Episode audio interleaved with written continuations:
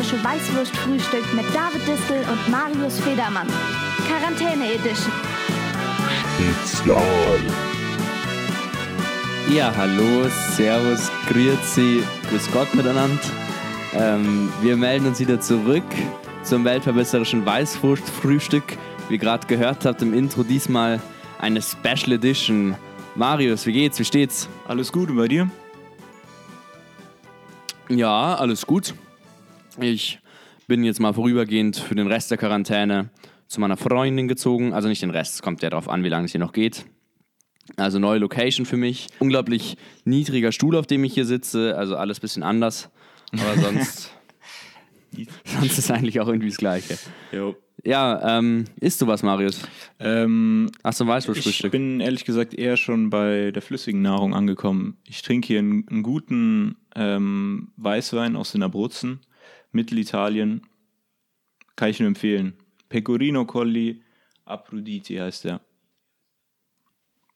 Ja, das hört sich gut an. Und bei ja, dir? ich esse, ich bin auch italienisch unterwegs. Ich esse ein bisschen ähm, Fusilli. Mm, Ich hatte eigentlich, meine Freundin hatte mir so einen Ingwer-Shot gegeben, hat gesagt so, ja, trink den in der Sendung, das ist voll lustig, ähm, weil das ist so ganz bitter. Und dann habe ich ihn erstmal über, über meine Tastatur geschüttet. Oh, geil. Jetzt, ja, jetzt ist also, durfte die Tastatur den Ingwer-Shot genießen. Ähm, aber es ist alles noch in Ordnung. Ich habe schon probiert, nichts kaputt. Äh, nervige Sache trotzdem. Ja, was ging so bei dir die Woche? Die Uni hat ja jetzt wieder angefangen. Das Semester geht weiter. True, ja. Ähm, Wie läuft es bei dir mit Online-Vorlesungen? Ja, also, weiß nicht. Für Leute, die auch an der LMU in München studieren, die sind wahrscheinlich auch ähnlich genervt. Also, so diese ganzen Online-Sachen sind jetzt bei der LMU nicht so ausgereift und das ist nicht so entspannt, darüber zu arbeiten und so weiter. Aber es gibt Schlimmeres. Oder? Ja, aber bei mir geht es auch ein bisschen so. Also ich finde auch, ich finde es ein bisschen unübersichtlich immer. Ich habe jetzt, glaube ich, auch schon einzelne Sachen dann irgendwie ver verpasst, aber man konnte die dann zum Glück auch nachschauen. So, ich bin mal gespannt, ob wir das mal mit den Prüfungen machen, ob sie die dann auch online schreiben wollen Ja, oder ja. ob sie uns dann doch wieder reinholen. Ja, ist alles, glaube ich, auch Naja. noch nicht so sicher. Nee, ist alles noch nicht so sicher. Aber eigentlich echt ein Wunder, dass wir überhaupt aufnehmen, wollte ich nochmal ganz kurz sagen. Weil äh, es ist ganz witzig, vorher, bevor wir jetzt aufgenommen haben, haben wir noch ein bisschen besprochen, was so geht und dann wollten wir aufnehmen und äh, dann hat David vergessen, sein Mikro anzumachen und wir haben eine halbe Stunde ungefähr gewartet, weil David dachte, es gibt irgendwelche technischen Probleme, wir können nicht aufnehmen und dann hat er dann eine halbe Stunde rumgedoktert an seinem PC, bis er gemerkt hat, dass das Mikro einfach aus war und ja, das ist schon ganz funny. So behi- behind the Ja. scenes passieren halt solche Sachen doch relativ oft. Ja, tut mir leid, ich habe auch gestern, muss ich wieder verschieben. Ich hatte mir gestern schon ausgemacht. Äh, wir sind jetzt ein bisschen spät dran, schon Freitag. Unsere letzte Folge war ja an einem Mittwoch. An einem Dienst, Mittwoch. Naja, okay, das ist schon noch, schon noch im Rahmen, würde ich sagen. Ja, ich hatte diese Woche irgendwie total viel zu tun. Ich bin so von 0 auf 100 in einer Woche. Also letzte Woche hatte ich noch gar nichts zu tun. Jetzt diese Woche hat nicht nur die Uni angefangen, sondern heute, also diesen Freitag, ist eigentlich auch internationaler Klimastreik von Fridays for Future. Und ähm, da findet gerade ein großer Livestream statt. Ich habe mir schon die ersten ähm, zwei Stunden von dem angeschaut. ist echt ganz cool, also auch empfehlenswert, irgendwie den sich noch nachträglich auf YouTube reinzuziehen. Äh, wo findet man den? Ja. Ähm, Am YouTube-Kanal von Fridays for Future Deutschland. Okay, nice. Da sind auch viele, viele Promis sind dabei. Also für die, für die Fame Also zum Beispiel Justin Admirer unter Bieber. euch. Ähm, Justin Bieber ist dabei, Snoop Dogg rappt auch eine kleine Einlage. Die Beatles haben sich zusammengetan, nice. um einmal aufzutreten. Also, ja, alles Standard. Ja, und dann, wir haben halt so eine, so eine Plakataktion gemacht, dass wir, also jetzt werden gerade vom Kanzleramt in Berlin lauter so Demoschilder ausgelegt, sozusagen stellvertretend für die Streikenden. Und da haben wir auch hier in München fleißig Plakate gesammelt, an irgendwelchen Bioläden und so weiter, haben wir auf Social Media aufgerufen, dass Leute da Plakate hinbringen. Und ich bin die letzten zwei Tage irgendwie immer von Biomarkt zu Biomarkt geradelt und habe da solche Stat Abgabestationen eingerichtet, habe das dann abgeholt. Also es war irgendwie alles bisschen ein Act. Aber Mai, dafür sind da jetzt, wir haben echt auch in München ein paar hundert zusammenbekommen und das wird, glaube ich, eine ziemlich bildstarke Sache und so im Rahmen der Möglichkeiten vielleicht mit das Beste, was man noch machen kann als, als Protest-Movement in solchen Zeiten. Aber du meintest auch, dass du heute Vormittag auf einer Demo warst. Ja, jetzt hier, bevor ich wütende Hassmails bekomme, dass ich, ähm, dass ich mich vergraben soll, weil ich Corona nicht ernst nehme. Es waren zwei kleine Demos. Die einen waren mit den Parents of Future und die anderen waren mit den ähm, war mit Extinction Rebellion. Es waren immer nur zehn Leute, die ähm, immer zwei Meter Abstand mindestens gehalten haben, Mundschutz auf hatten und sozusagen repräsentativ für die streikenden Massen waren. Also ich hatte dann so ein Schild, da stand, wir stehen hier zu zehnt, stellvertretend für Zehntausende. Okay. Das war ganz cool, da war auch der BR dabei. Ähm, Deutschlandfunk, ja, also wer, wer mich auch mal sehen und nicht nur hören will heute, 18.30 im BR, komm, sage ich einen Satz in die Kamera. also, Für die ganzen Groupies ist es, World Fame. Genau. für die David immer nur in ihrem Kopf existiert. Ja, da werdet ihr ganz schön desillusioniert sein. Doch nicht so ein Adonis, wie man sich immer gedacht hat. ja, womöglich. Naja, ähm, mal, so ist es halt. Also auch, auch der Klimaprotest geht irgendwie ein bisschen weiter. Ähm, aber es ist irgendwie ein bisschen so ein Winterschlafmodus. Also das ist, da, bei diesem Livestream haben jetzt, glaube ich, 20.000 Leute zugeschaut, aber die hat man halt, das sind eh die Leute aus der Bubble so ein bisschen. Also da müssen wir hoffen, dass es bald wieder richtig losgehen kann, auch wenn ich da ein bisschen pessimistisch bin. Und dann kann ich mir auch gut vorstellen, dass es wieder groß wird. So, das würde ich gar nicht ausschließen. Also ich bin eigentlich recht optimistisch. Naja, Aber eigentlich ist es doch auch ganz wichtig, dass man jetzt gerade ähm, in so einem Winterschlafmodus trotzdem daran erinnert, wie wichtig das Thema ist. Ähm, also die Klima dass die Klimakrise eben andauert, auch während der Corona-Krise und eigentlich auch so ein bisschen darüber steht und so einen Schatten auf die wirft.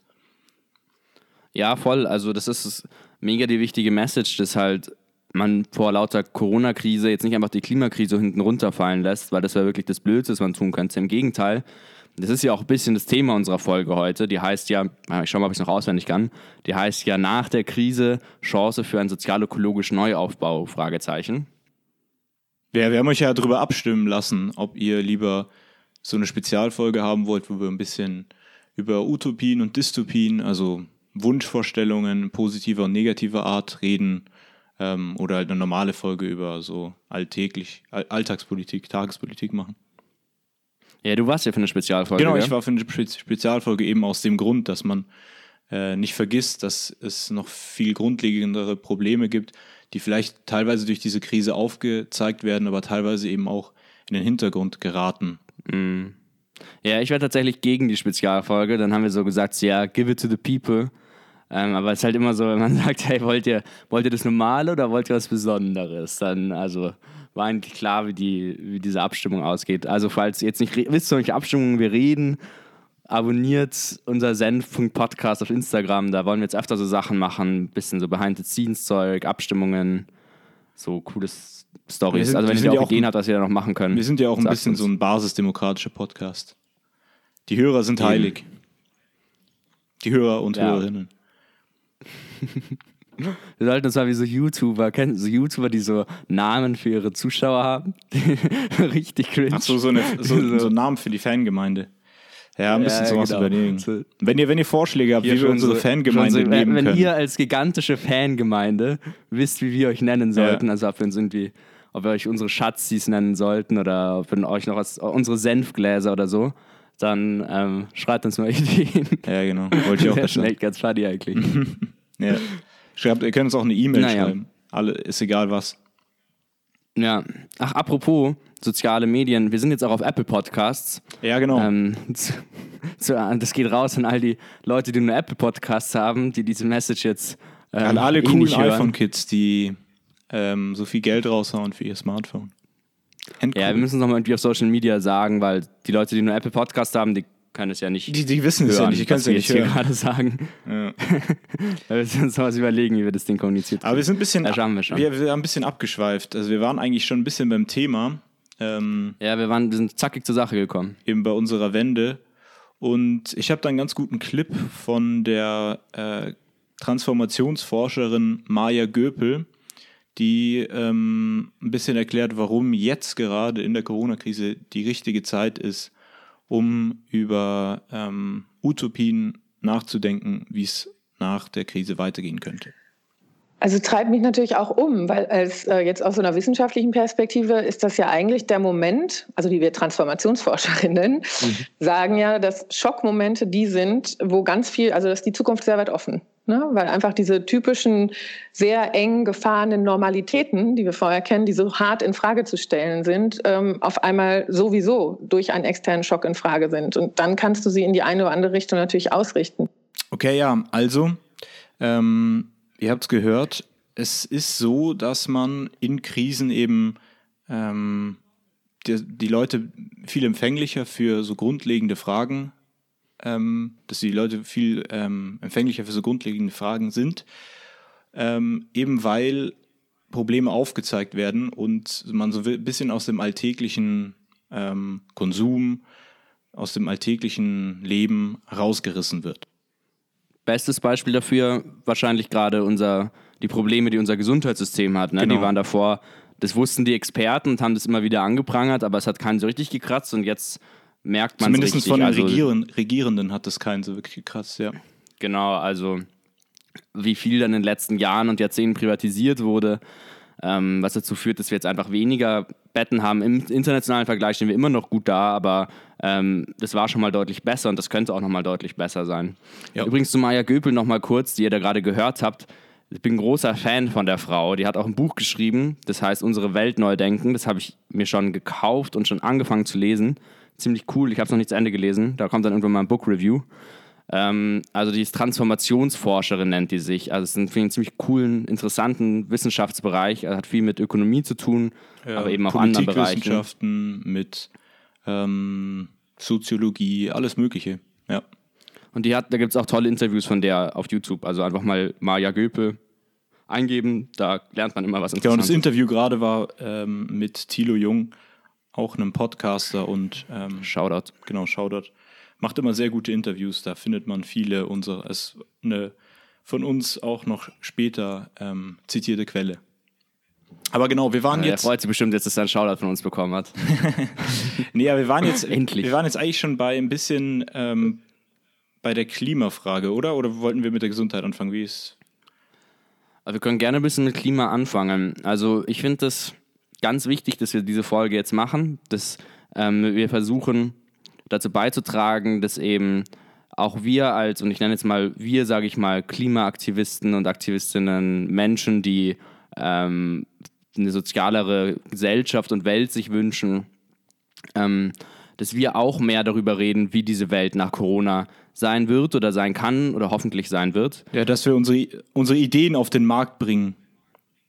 Genau, dass wir auch uns an dieser Diskussion beteiligen, weil viele andere tun das schon zum Beispiel die Autobosse und die Autolobbyisten oder die, die Kohlekonzerne, die haben natürlich auch ihre Vorstellungen, wie es danach sein soll. Und im besten Falle ist es in deren Augen back to normal mit weniger strengen Klimaauflagen etc. Mm, und das ist, glaube ich, wichtig, dass man da ein Gegenbild zeichnet und sagt, auch wenn es gerade vielleicht ein bisschen so aussieht, als wäre das das wahrscheinlichste Szenario, gibt es da durchaus viele andere Möglichkeiten, für die es sich lohnt, einzustehen.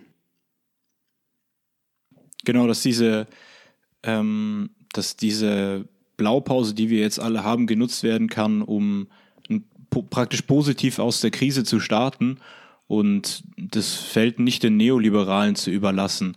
Ähm, der da hat schon angesprochen, die, die Autoindustrie, die Kohleindustrie, die haben natürlich alle ein Interesse, dass ähm, es wirtschaftlich so weitergeht wie davor, dass wir keine große ähm, Verkehrswende, keine große Energiewende machen oder dass sie zumindest langsam vonstatten geht. Und ich glaube, da muss man eben ansetzen zu sagen, ähm, also wenn man das Interview zum Beispiel weiterschaut, Maya Göpel sagt, so kann es nicht weitergehen. Also zurück zur Normalität wäre fatal. Wir würden ähm, uns immer weiter in diese Klimakrise reinreiten.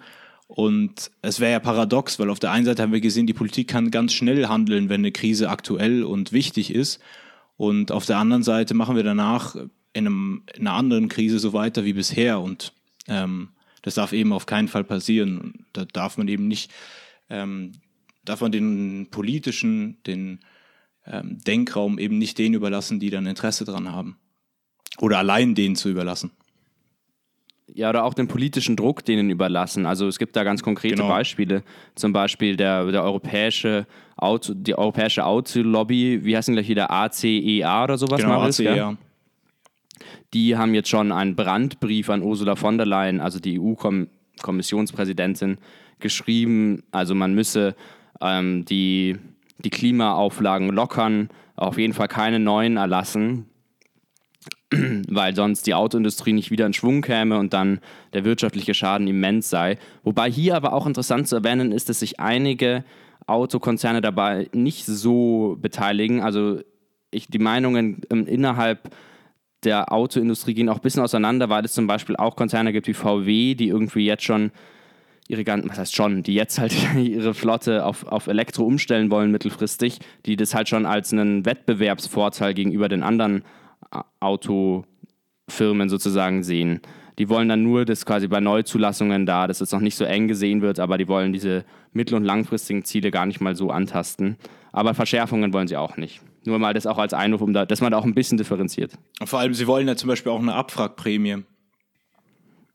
Genau, nächstes Punkt. Ja, die Abwrackprämie, sag mal dazu was. Ja, also die drei großen deutschen Autobauer, ähm, die waren jetzt eben bei diesem Brandbrief zwar nicht dabei und wollten jetzt nicht diese, diesen Green Deal der EU-Kommission ähm, an, angreifen, wie auch immer, aber sie fordern eben von der Bundesregierung eine Abwrackprämie. Das heißt praktisch, dass für jedes ähm, Auto, was äh, neu zugelassen wird, neu gekauft wird, eine Subvention vom Staat kommt, damit man eben die Menschen dazu antreibt, neue Autos zu kaufen und ihre alten eben verschrotten zu lassen. Und das führt halt aber dazu, da VW ja nicht 100% Elektroautos baut, sondern immer noch zu einem sehr, sehr großen Teil Benziner- und Dieselautos, ähm, dass eben sehr, sehr viele neue Autos gekauft werden würden, die nicht Elektroautos sind. Von daher hat es beides so ein bisschen denselben Antrieb natürlich. Also es sind immer noch Autobauer und die handeln natürlich in ihrem ähm, kapitalistischen Interesse. Hm. Naja, der Gedanke, der dahinter steht, der ist ja eigentlich immer der, wir müssen jetzt möglichst schnell die Wirtschaft wieder zum Laufen bringen, ähm, weil wir möglichst schnell wieder ein großes Wirtschaftswachstum brauchen. Genau, dieses Wirtschaftswachstum, das ist ja ein bisschen so ein Stein gemeißelt in Deutschland oder zumindest in großen Teilen der Welt, ist das BIP, in dem das ja gemessen wird, das Bruttoinlandsprodukt, eigentlich das wichtigste Messinstrument für Regierungserfolg. Also man sagt, okay, wie sieht da das BIP in dieser und dieser Regierungsbilanz aus? Okay, so und so Ja, gut haben sie Sagen wir mal, vor allem für Wirtschaftspolitik. Also es gibt schon noch andere, also jetzt in anderen Ja, aber es ist schon ein sehr ja, wichtiges Werkzeug zumindest. Ja. Und dieses BIP hat aber ganz viele Probleme. Zum Beispiel, wenn man jetzt, sage ich mal, man holzt einen Wald ab oder man ähm, legt ein Moor trocken, dann ist es klimatisch natürlich katastrophal, aber man hat ja damit Geld verdient und deswegen fließt es in das BIP ein. Jetzt mal ganz vereinfacht ausgedrückt. Es gibt aber tatsächlich auch andere Möglichkeiten, mal, Regierungserfolg zu messen. Und ein Beispiel dafür ist ein kleines Land zwischen China und, und Indien, an dem es auch ein paar Dinge zu eigentlich auch. kritisieren gibt. Es ist ja nicht nur Ja, auch Regierungserfolg, sondern auch Wohlstand wird darin gemessen. Genau, also es ist quasi eine andere Art zu messen, ähm, wie geht es den Menschen in diesem Land.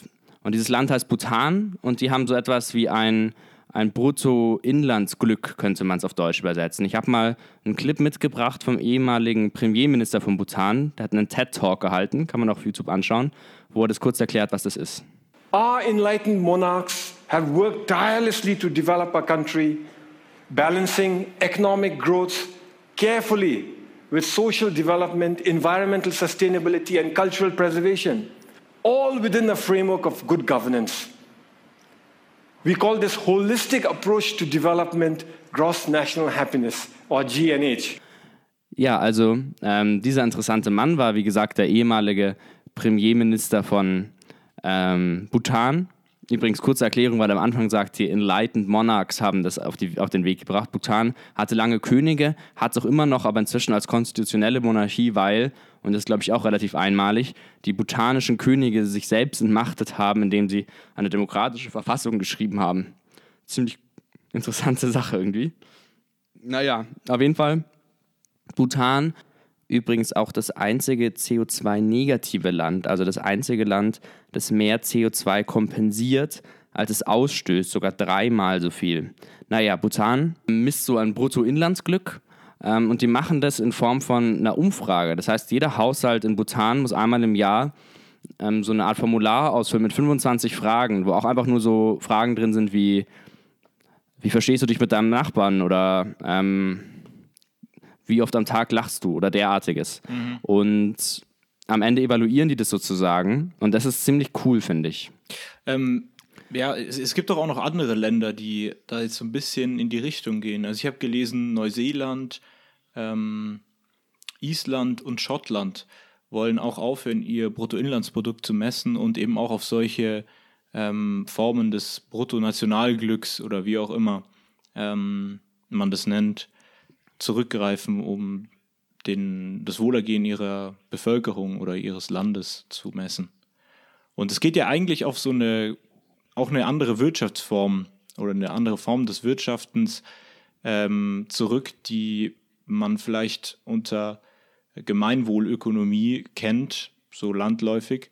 Und das ist ja eigentlich ziemlich interessant, dass dort nicht im Zentrum steht äh, das Wirtschaftswachstum und die Vermehrung der Güter, so wie das sowohl im Kapitalismus, aber zum Beispiel auch im Staatssozialismus war. In der Sowjetunion gab es ja auch Wirtschaftswachstum.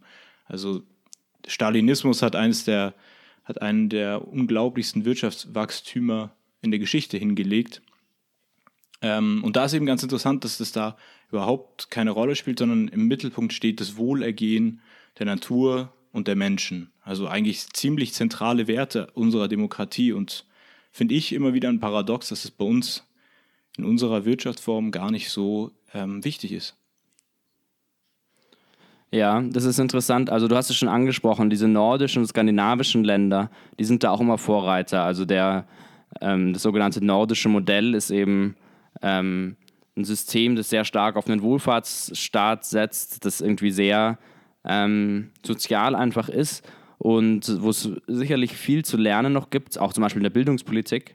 Auf der anderen Seite gibt es da auch starke rechte Parteien zum Beispiel inzwischen. Also es ist nicht alles Gold, was glänzt. Auch in Bhutan gibt es Probleme. Ich möchte das jetzt ja auch gar nicht so schön reden und auch nicht das Gemeinwohl, die Gemeinwohlökonomie sozusagen als der Weisheit letzten Schluss verkaufen. Ich glaube, uns geht es viel mehr darum, aufzuzeigen, ähm, dass Kapitalismus oder zumindest, ich nenne es jetzt mal Turbokapitalismus, ähm, kein Naturgesetz ist.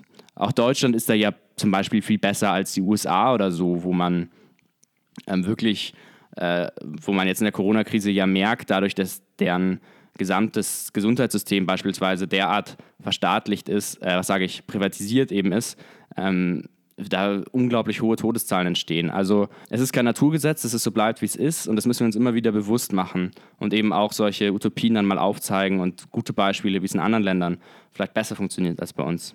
Ja, genau. Und vielleicht noch eine kurze Sache, ja? Ich wollte noch sagen, ähm, ich glaube, wir haben ein bisschen vergessen am Anfang ähm, so ein bisschen unsere Intention, unseren, unser, das Ziel, was wir eigentlich aufzeigen wollten.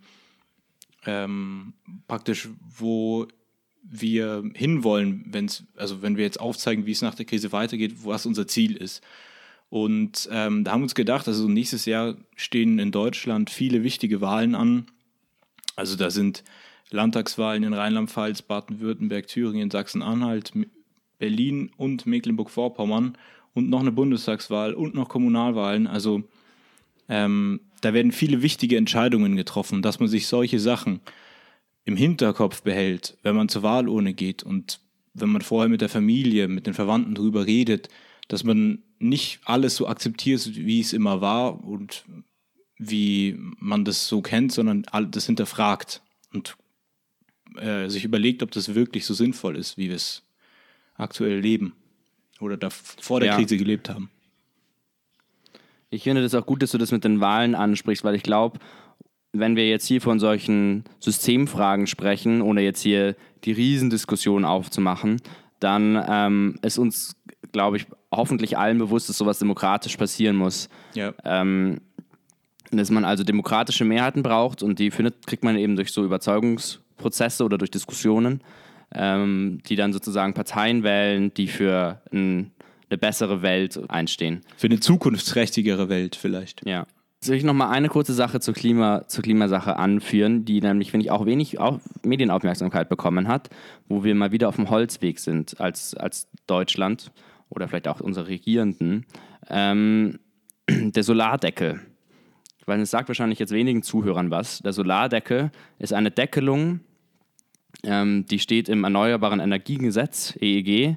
Das heißt, bis zu so und so viel Kilowatt erneuerbare Energien werden diese nur subventioniert und danach nicht mehr. Das heißt, danach ähm, sind die quasi viel zu teuer. Und die, der sollte eigentlich abgeschafft werden. Gibt es eigentlich einen Grund für den Deckel oder ist der aus Willkür? Also ich kann mir eigentlich keinen, keinen sinnvollen einfallen lassen. Dieser Deckel, der sollte eigentlich abgeschafft werden, wurde er immer noch nicht. Also steht es im ähm, Koalitionsvertrag oder wie? Ja, steht im Koalitionsvertrag, okay. ähm, dass der raus soll. Der ist immer noch drinnen und das wird für, das ist gerade für Leute, die eben nur so ein paar Solarpanels auf dem Dach haben, echt ein großes Problem, das jetzt auf sie zukommt. Und da muss irgendwie ein bisschen Druck gemacht werden. Es gibt zum Beispiel eine Aktion von Volker Quaschning, das ist ein berühmter erneuerbaren Energienwissenschaftler, der ruft dazu auf, irgendwelche Deckel jeglicher Art mit der Solardeckel muss weg zu beschriften und an Abgeordnete zu schicken. Also wenn ihr gerade noch wenig zu tun habt, pandemiebedingt, dann schaut euch das gerne mal an. Findet man auf seiner Website. Ja, also man merkt irgendwie die Energien, die erneuerbaren Energien, die irgendwie total wichtig sind dafür, dass wir hier den Klimawandel eindämmen können oder zumindest unsere deutschen Klimaziele erreichen, die sind ganz schön auf dem absteigenden Ast. Da sind viele Arbeitsplätze auch abgebaut worden. Dann zum Beispiel auf der anderen Seite, das habe ich jetzt vorher extra nochmal die Zahlen nachgeschaut, 46 Milliarden Euro jährlich ähm, an Subventionen an fossile Energien, also Kohlekraft vor allem, ausgezahlt werden um diese Preise künstlich zu drücken. Ich meine, ein Paradox ist doch auch, dass dieses Jahr noch ein neues Kohlekraftwerk, Datteln 4, ans Netz geht. Also Datteln 4 ist, äh, ist kein, hat nichts mit Datteln zu tun, sondern ist einfach ein ziemlich beschissener und dummer Name für neues Kohlekraftwerk, was in NRW wirklich noch im Jahre 2020 ans Netz geht. Mit dem Argument, es sei ja sauberer als Kohlekraftwerke im Osten, die vorher gebaut wurden. Also wirklich. Ja, totaler Schwachsinn, sagen zumindest die meisten ähm, Klima- und Energiewissenschaftler. Es ist verrückt, dass es gebaut wird. Man muss sich auch mal vor Augen führen, unter den zehn schmutzigsten Kohlekraftwerken Europas sind acht deutsche. Mhm. Und deswegen ist auch, was eben den Netto-CO2-Ausstoß angeht, Deutschland immer ganz oben dabei in den Rankings. Es ist verrückt, was wir da auch äh, unseren europäischen Nachbarn sozusagen oder unseren Weltnachbarn, auch gerade dem globalen Süden, zu, zumuten, dadurch, dass wir immer noch uns anmaßen, äh, unser Klima so runterzuziehen. Und dann beschweren wir uns über die Chinesen, die angeblich immer die Umwelt verschmutzen genau. und in versmockten Städten Wo leben. die uns ja schon lange bei Solar und bei Wind überholt haben. Das vergisst man auch immer. Das ist eine riesen Bevölkerung. Es sind viel mehr Chinesen, als es Europäer gibt. Und die haben Atomkraftwerke mit Sicherheit, aber die haben auch ganz viele erneuerbare Energien und sind da deutlich fortschrittlicher, als wir Deutsche oder Europäer das tatsächlich sind. Aber dafür sind wir eben Weltmeister im Mülltrennen und es sind einfach die Besten irgendwo. Also muss man auch einfach einsehen. Oh, angeblich. Auch da war es mal eine interessante Y-Kollektiv-Doku, wie wir eigentlich nur unseren Müll ver verkaufen, über einen ganz kleinen Prozentsatz getrennt wird. Also es ist auch so ein Mythos, ja, ja. Ähm, nach dem man nicht reinfallen sollte. Ich habe auch, hab auch wirklich auch mal gelesen, da gab es einen interessanten SZ-Artikel letztes Jahr, dass die Italiener prozentual mehr Müll trennen als die Deutschen. Da dachte ich wirklich, Alter, ja. ähm, Italien, wo man jetzt echt nicht so das Gefühl hatte, die haben es im Griff mit Müll. Ähm, es ist wirklich, die trennen mehr Müll als wir Deutschen mittlerweile. Das ist schon, da, da lebt der durchschnittliche Uwe in seinem Vorgarten irgendwo in ähm, Mitteldeutschland dann doch irgendwo in einer Blase und checkt nicht so ganz, dass da die Sachen an ihm vorbei ziehen in der Welt. Hm. Ja, hätte ich jetzt auch nicht gedacht. Also dieses Italiener-Klischee ist ja ein bisschen, dass man halt immer Plastikgeschirr benutzt und dann danach wegschmeißt. Auf die Straße schmeißt und ins Meer. Genau. Und arbeitslos äh, ist. Naja. Und keine Steuern bezahlt. naja, Wayne. Ähm, ja. Da würde ich sagen, wir, also beim Klima haben wir jetzt schon, haben wir es schon ausreichend geredet, aber es gibt ja noch andere Felder, ähm, wo man vielleicht Utopien aufbrechen könnte und sagen könnte, wie, wie könnte es da weitergehen? Du hast eine Sache schon äh, angesprochen, die Gesundheit, das Gesundheitssystem. Ähm, da sind sich ja so sogar die Neoliberalen einig, dass es so nicht weitergehen kann.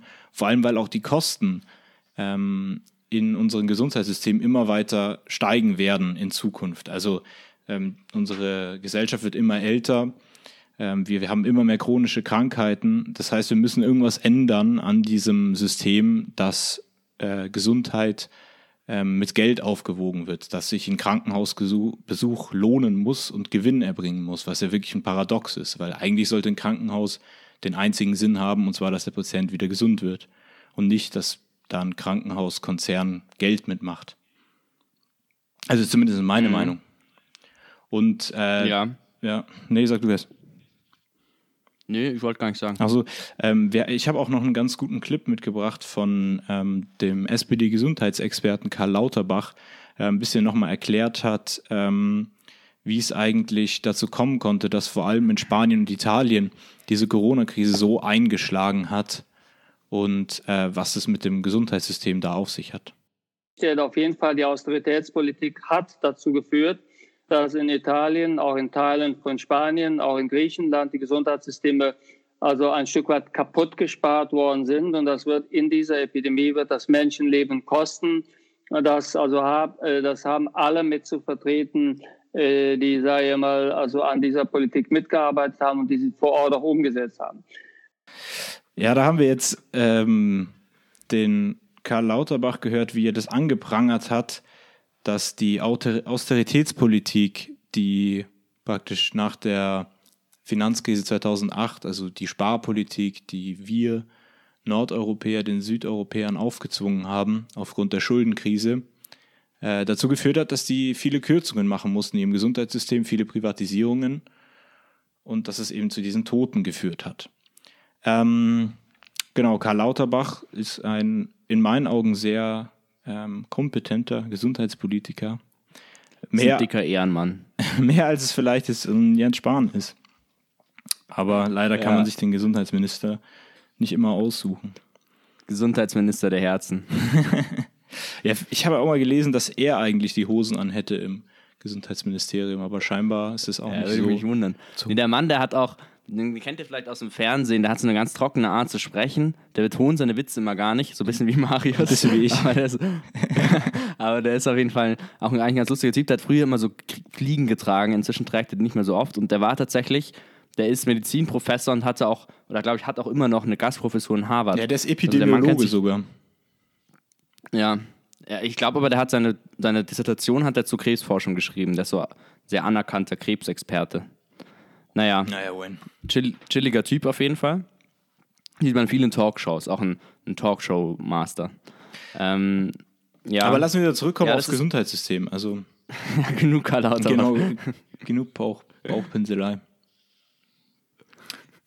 ähm, ja, genau, also diese, den Druck, den der Markt da auf die, ähm, auf die Krankenhäuser ausübt und auch die, also die Pharmaindustrie hat da ja einen massiven ähm, Anteil dran, weil die eben oft Monopole haben und gar nicht nachvollzogen werden kann, ähm, wenn die Studien in Auftrag geben, ob das wirklich sinnvoll ist, dieses Medikament zu geben oder nicht. Also da hat man schon sehr viele Probleme auch vor Corona gehabt, dass alles immer teurer wird und durch immer mehr Privatisierungen ähm, eben diese Kosten explodieren des Gesundheitssystems. Ja, also man hat eigentlich im Gesundheitssystem so eine Art Musterbeispiel für Neoliberalisierung ähm, erfahren, meiner Meinung nach. Also um auch diesen Begriff mal kurz zu erklären, Neoliberalismus bedeutet eigentlich, dass man ähm, nicht nur, wie es jetzt normal in der Marktwirtschaft, in der freien Marktwirtschaft ist, dass halt Unternehmen miteinander konkurrieren wird und Neoliberalismus ist noch befeuert und werden Einzelunternehmen sozusagen gestützt, findet viel Monopolbildung statt und wird eben einfach alles privatisiert.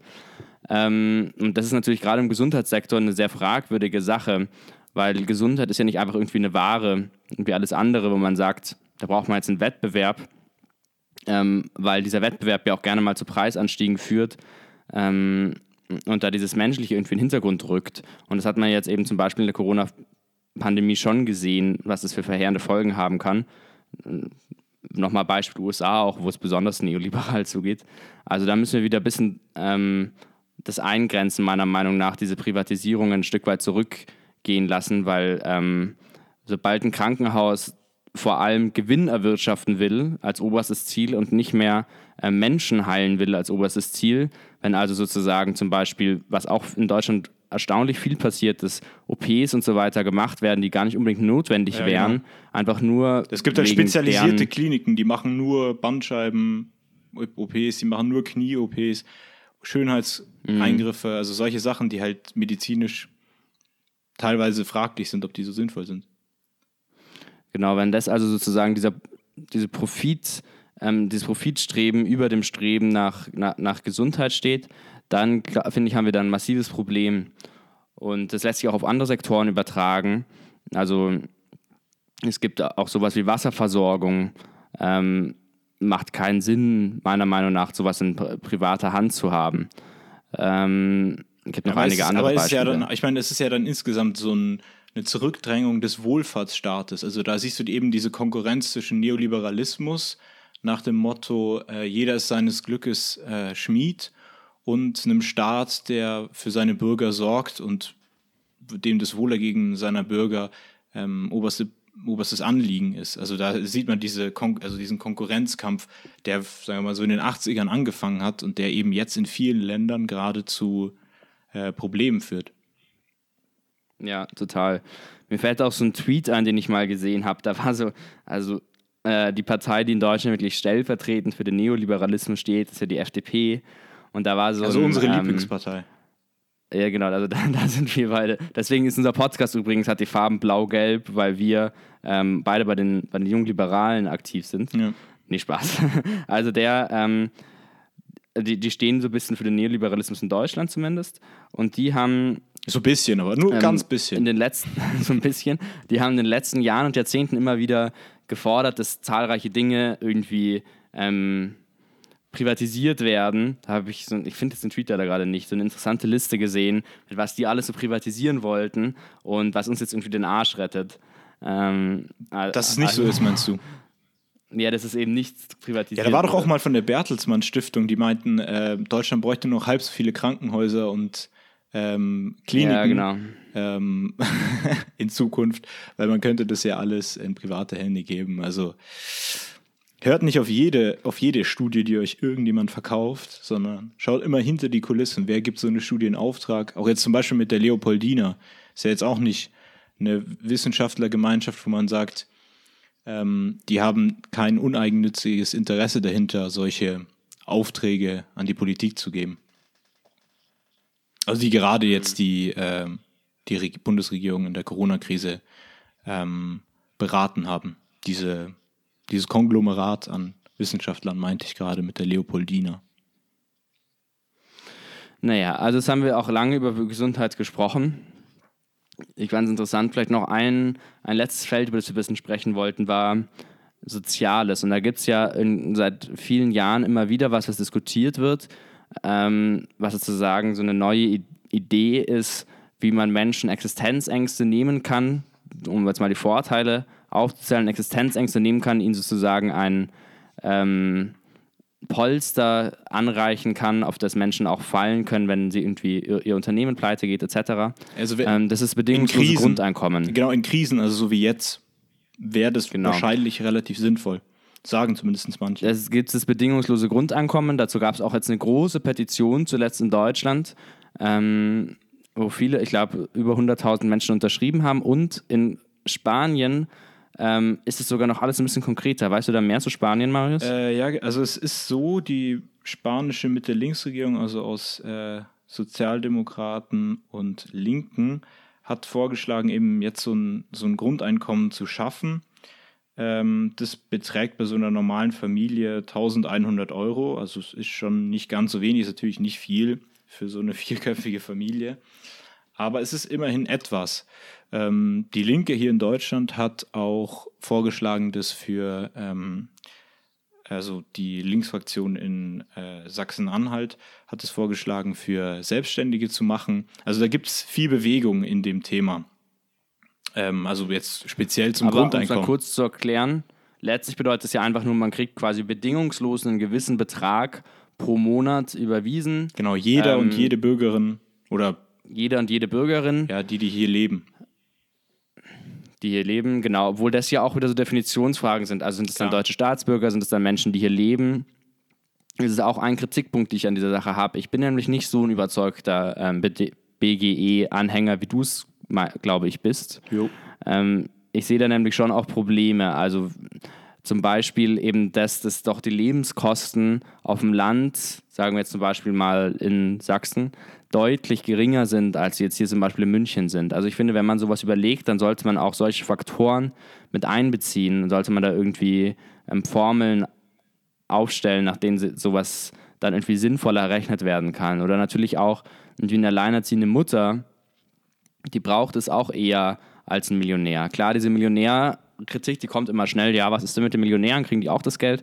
Ja, die werden natürlich auf der anderen Seite dann steuerlich stärker belastet, in den meisten Modellen zumindest, ähm, sodass sich das mindestens ausgleicht, also deutlich mehr als ausgleicht wahrscheinlich.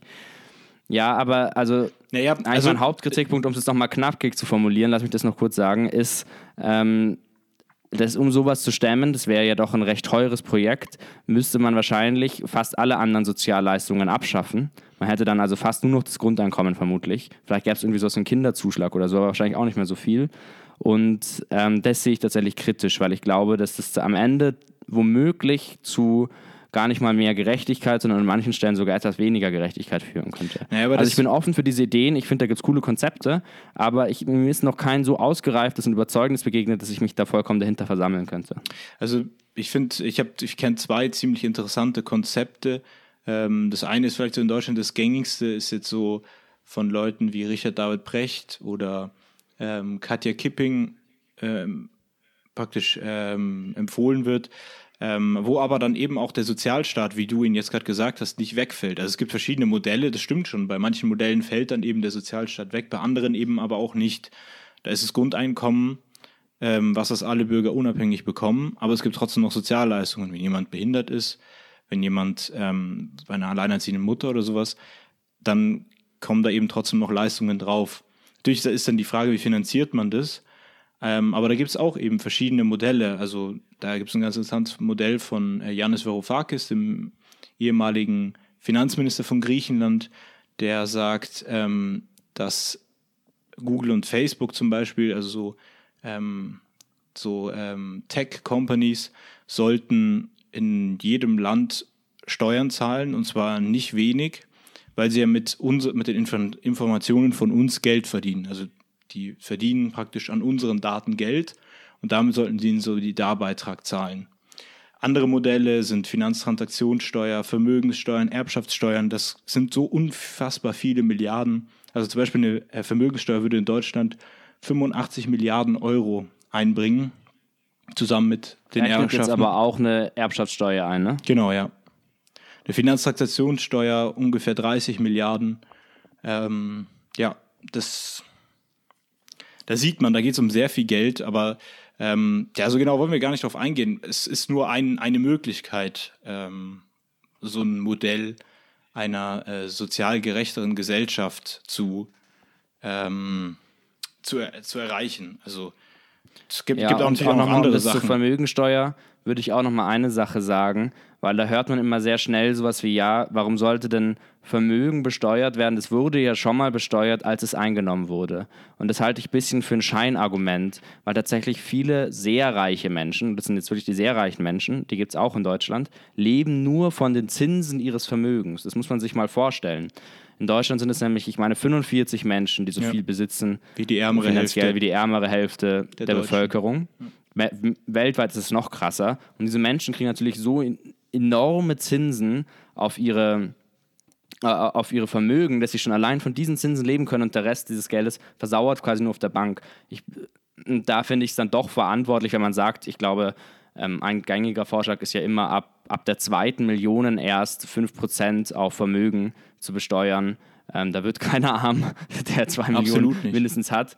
Ähm, und das würde sowas wie ein bedingungsloses Grundeinkommen, was dann doch für soziale Gerechtigkeit mit dem richtigen Modell vielleicht ja sorgen könnte. Es gibt auch andere interessante Ideen, bestimmt gegenfinanzieren können. Also ich meine jetzt Ja. auch, auch aktuell, die äh, SPD schlägt sowas wie Corona-Soli oder einmalige Vermögensabgabe vor. Die Sozialdemokraten in Italien wollen auch so eine Corona-Steuer bei Einkommen über 80.000 Euro im Jahr machen. Also da gibt es viele Modelle, die jetzt auch eben gerade wegen der Krise aufkommen, weil man sich natürlich schon fragt, also, also jetzt nur mal ein Beispiel zu diesen äh, 45 superreichen Haushalten äh, gehört eben auch, äh, gehören eben auch die Aldi-Erben und die verdienen gerade an dieser Krise und zwar so unglaublich viel wie vorher vielleicht nicht, weil gerade viele Menschen zu Hause sind und einkaufen und mhm. weiter konsumieren. Und da ist natürlich schon die Frage, ob Leute, die jetzt gerade an so einer Krise verdienen, ob nicht auf deren starken Schultern auch äh, der Sozialstaat last, zum, zumindest zum Teil lasten sollte. Was ich zumindest sehr berechtigt finde. Ja. Ja, das ist krass, wie auch an manchen Börsen, Hedgefonds, ähm, geht es gewaltig von dieser Pro von dieser Krise profitieren, das ist irgendwie ein, ein kranker Auswuchs. Ja, die dann naja. auf, auf äh, Staatspleiten wetten und so weiter. Ja, ja, klar. Ja. Das ist die, diese riesige, dunkle Seite unseres modernen Wirtschaftssystems. Ja, wir hatten eigentlich naja, noch. Wir ein, haben jetzt über viele. Wir, wir? Hatten wir nicht noch ein letztes Wollten wir nicht auch über Europa ein bisschen reden? Oder, oder reicht es schon? wir wollten noch ein bisschen über Dystopien auch sprechen. Ähm, wir wollten ein bisschen darüber sprechen, wonach sieht es jetzt eigentlich gerade aus? Wir sind hier ein bisschen am Tagträumen, wir haben jetzt ein bisschen aufgezeichnet, was gibt es so für Möglichkeiten, um diese was Gesellschaft und diese Welt irgendwie ökologischer, gerechter, glücklicher zu gestalten. Und momentan muss man aber realistisch sagen, das habe ich hier vorhin schon mal kurz angedeutet, dass es nicht wirklich danach aussieht, als würde das passieren. Ähm, ich finde, es ist trotzdem wert, dafür zu kämpfen und solche ähm, Debatten zu führen dass den Menschen auch irgendwie bewusst ist, dass diese ganzen Dinge nicht alternativlos sind. Aber wenn man sich die aktuellen Entwicklungen anschaut, dann ist es ja doch eher so, ähm, dass wir in der Corona-Krise ein starkes Zurückkehren zur Nationalstaatlichkeit erlebt haben. Wir hatten es ja schon mal besprochen mit den Corona-Bonds, die irgendwie ein starkes solidarisches Zeichen gewesen wären, die am Ende von Deutschland und den Niederlanden blockiert wurden. Ähm, wir merken das an den europäischen Außengrenzen am Mittelmeer, Moria, darüber haben wir auch schon gesprochen. Ähm, wir merken, haben es auch gemerkt bei dem Wettkampf um Schutzmasken und Beatmungsgeräte, wo sich Länder gegenseitig die Vorräte Wegkaufen, weggekauft haben. Ähm, krasse Entwicklungen, die irgendwie ein bisschen pessimistisch stimmen. Was sagst du, Marius? Ja, auf jeden Fall. Also so diese, also vor allem die Entwicklungen europaweit zeigen schon echt kein schönes Bild. Ähm, von mhm. der Zukunft. Also vielleicht noch eine andere Sache ist ja dann Osteuropa, der Autoritarismus, der immer weiter um sich greift. Dann natürlich aber auch Großbritannien, ähm, die Vereinigten Staaten, wo man einfach sieht, was Populisten da anrichten können und wo man natürlich Angst hat, wenn das jetzt in, nach Wahlen Ob, äh, eines des Obwohl man hier ja. Obwohl man hier ja auch wieder ein bisschen negativ, also ein bisschen positiv sozusagen gegenargumentieren könnte und sagen könnte, man sieht ja, ähm, wie diese Populisten, zum Beispiel in den USA, aber auch in Großbritannien, unglaublich schlecht auf diese Krisen regiert, äh, reagiert haben. Ja, ja. Und man könnte jetzt hoffen, ähm, dass das dazu führt, dass die abgewählt werden oder dass zumindest viele Menschen verstehen, okay, die sind auch nicht die Lösung, die machen es nur noch schlechter.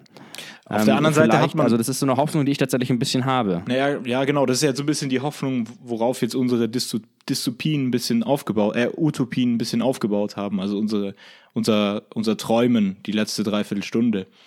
Ähm, mhm. Aber was ich noch, was ich noch äh, zu Ende bringen wollte, mein Punkt, ähm, wenn man jetzt, wenn man jetzt diese Populisten sieht und dann äh, sich überlegt, dass in Frankreich und in Italien ähm, auch populistische Kräfte da sind, die nach Umfragen vielleicht sogar die Mehrheit haben, ähm, dann macht einen, dann beunruhigt einen das schon sehr, weil dann eben Zusammenhalten in Europa noch schwieriger, wenn nicht gar unmöglich wäre. Und ja, da wollen wir hoffen, dass es nicht so weit kommt, aber so ein Auseinanderbrechen Europas ist aktuell, glaube ich, so ähm, nah wie lange nicht mehr.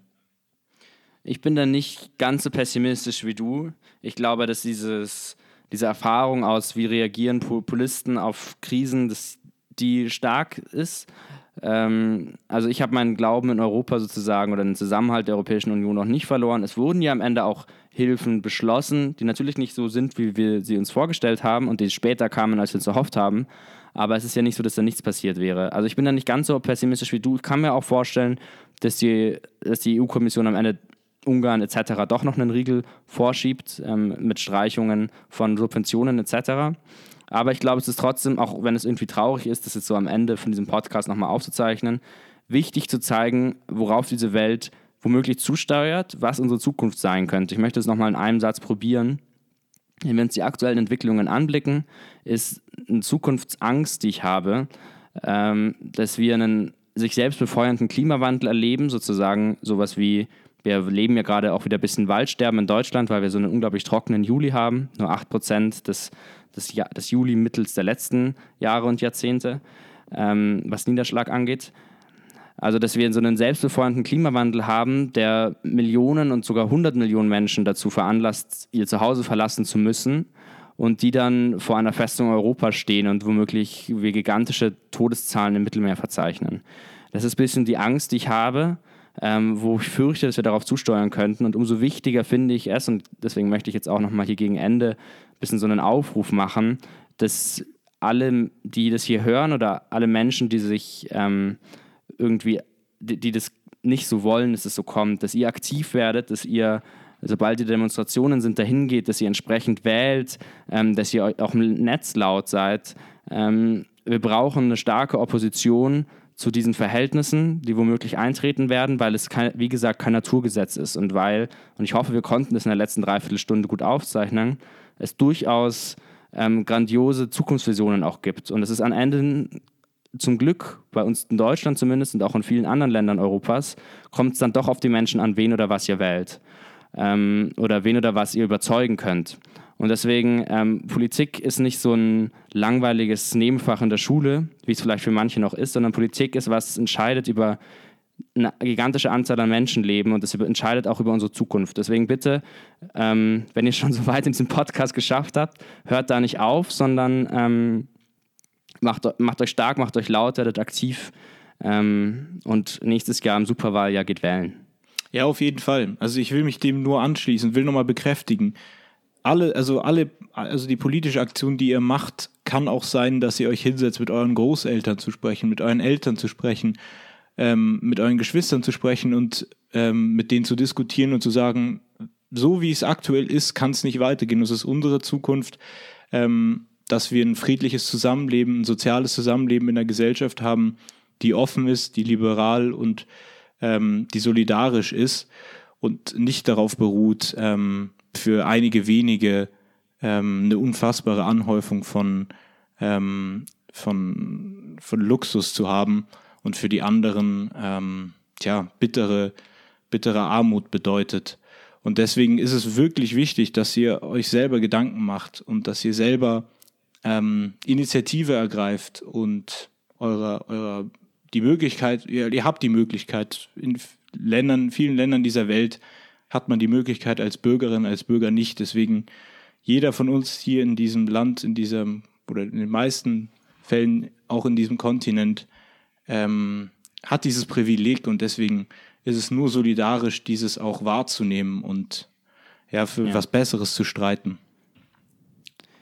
Aber ich will jetzt trotzdem diesen Podcast nicht ähm, irgendwie so dramatisch, ja, ja. Ähm, depressiv es, beenden. Wir haben uns doch was überlegt. Es, soll wir nicht ganz so mal ein bisschen es soll nicht ganz so poetisch sein. Wir sind ja, ja jetzt ist es mit uns durchgegangen gegen Ende. Nein, wir haben ja letztes Mal gefragt nach ähm, coolen äh, einer coolen Rubriken, die wir machen können, um das Ganze mal ein bisschen unterhalterisch zu machen. Ich weiß, heute war es ein bisschen so ein Nerdgelaber von uns. Es war heute mehr Politik als Unterhaltung. Wir wollen Aber ihr Mal wolltet es, ihr wolltet es. Ja, ihr, ihr Überlegt so euch ganz so genau, was ihr wollt. Nächstes Mal ist wieder eine normale Wer so Folge, wählt, der hat nichts anderes verdient. Aber wir haben letztes Mal darum gebeten, dass ihr uns Kategorien nennt und der Laios hatte eine ganz coole Idee, Rubriken meine ich, der Laios hatte eine ganz coole Idee, die, die heißt Konsum der Woche. es ist offensichtlich ein bisschen ironisch, weil wir jetzt auch in der letzten Dreiviertelstunde ein bisschen konsumkritisch unterwegs waren.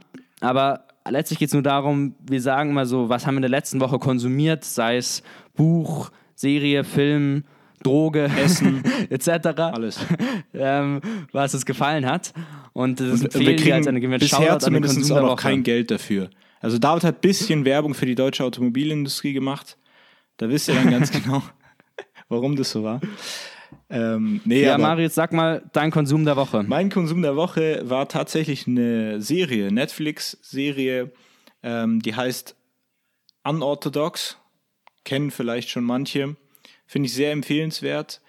Da geht es ähm, kurz gesagt um eine junge Frau, die in einer äh, ultraorthodoxen Gemeinde in New York aufwächst und versucht, dieser zu entkommen und sie flieht gerade nach Deutschland, was natürlich aufgrund der, der jüdisch-deutschen Geschichte vielleicht problematisch ist. Aber schaut es euch an, es ist ein sehr interessanter Einblick in das Leben äh, in einer ganz anderen Welt. Also ich kann mich jetzt dir? kaum entscheiden, weil ich habe ich hab in der letzten Woche doch einiges konsumiert. Aber weil wir heute viel über Kapitalismus und System gesprochen haben, äh, möchte ich euch einen Film ans Herzen legen, den ihr wahrscheinlich viele von euch schon gesehen haben, weil er viele Oscars abgestaubt hat. Der heißt ähm, Parasite. Das ist ein südkoreanischer Film, der irgendwie lustig ist, ein bisschen brutal, ziemlich gesellschaftskritisch kritisch und einfach irgendwie ein filmerisches Meisterwerk. Also, Marius, hast du den schon gesehen? Nee, ich habe ihn in der Tat noch nicht gesehen. Aber ich dachte, du Ja, kommst jetzt ändert mit es. Wolf of Wall Street um die Ecke. Nee, nee, also Parasite finde ich auch besser als Ultra Wall Street tatsächlich. Ähm, ist ein super Film.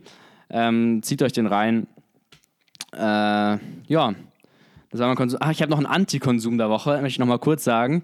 Ich habe vorhin mal erwähnt, dass ich in vielen Biomärkten war und da habe ich die vorher angerufen. Ich habe irgendwie 30 Biosupermärkte angerufen und gefragt, ja, können wir bei euch eine Abholstation für Demoschilder einrichten? Und einer hat richtig dreist, noch während ich mein Anlegen vorgebracht habe, aufgelegt.